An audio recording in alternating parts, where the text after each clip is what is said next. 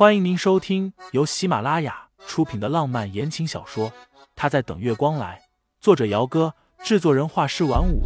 感兴趣的听众老爷们，赏个三连，点亮我的关注，点亮你的夜空。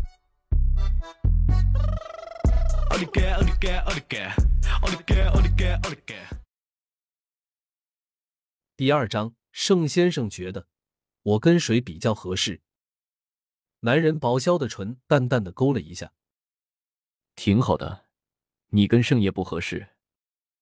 这话，沈清心自然而然的就理解成了盛思景是在说他配不上盛爷了。是啊，沈家一破产，他不再是高高在上的第一名媛，在世人眼里，一个落魄的千金，自然是配不上盛家的小公子的。可是，这和盛思景又有什么关系？沈清心忽然笑了一下。浅淡的月色下，女孩面庞精致柔美，一双黑白分明的杏眸里氤氲着湿漉漉的雾气。开口时，声音却是冷的。那盛先生觉得我跟谁比较合适？盛思景好看的凤眸眯了一下，男人低头，目光落在了沈清心头上的美人肩上。我。沈清心愣了足足有半分钟，才反应过来。盛思景，我看你有病。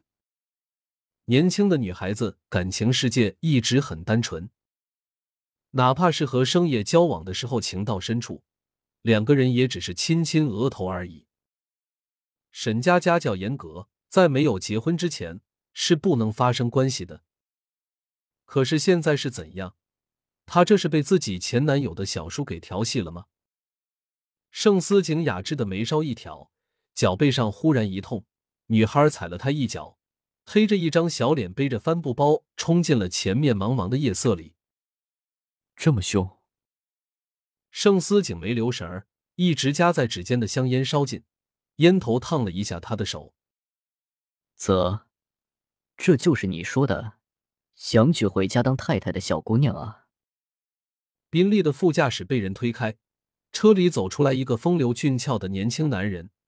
看起来比盛思景要小个两三岁的样子。温倾城挑了一下眉梢，语气有些幸灾乐祸的：“你侄子的前女友啊，你们家老爷子能同意吗？”盛思景把吸了的烟蒂抛进不远处的垃圾桶里，嗤了一声：“只要我愿意，她就算是我侄子的前妻，我也能照样娶回家去。”温倾城默默的竖起自己的大拇指，你牛。盛思景瞥了眼黑色大铁门上的锁头，皱眉：“你让人锁上的？”温倾城嘿嘿嘿嘿笑得猥琐：“我这不是想着快刀斩乱麻，把别墅锁了，让你顺理成章的把小姑娘带回你家去借住，顺便再来个日久生情什么的，早日生米煮成熟饭吗？”盛思景用看智障一样的眼神看着自己的好友。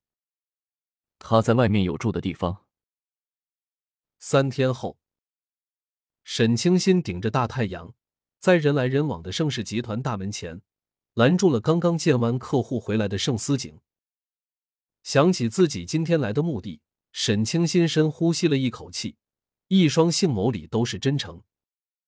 盛先生，我有事情找你。可以耽误你几分钟的时间吗？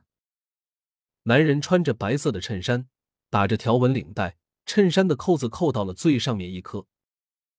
盛思景让随行的秘书和助理先进了公司，而后看了一下腕表上的时间，十分钟，意思是他只有十分钟的时间。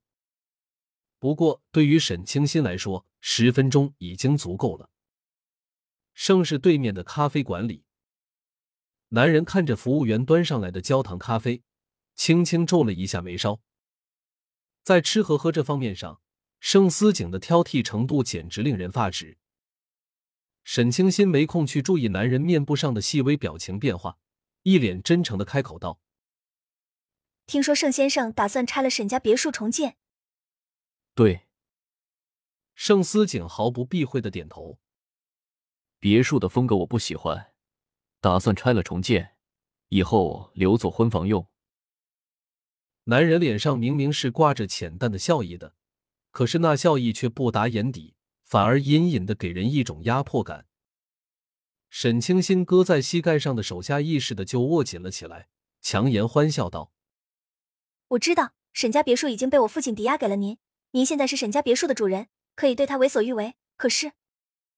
沈清心顿了一下，尽量让自己的语气听起来更加的低声下气一点。哪怕您把别墅翻新或是扩建都可以，能不能不要拆除？沈家别墅是当年沈老爷子做生意发家之后买下来的，算起来已经有几十年的历史了。而且别墅里有太多太多的回忆，关于沈家四口的所有回忆。听众老爷们，本集已播讲完毕，欢迎订阅专辑，投喂月票支持我。我们下集再见。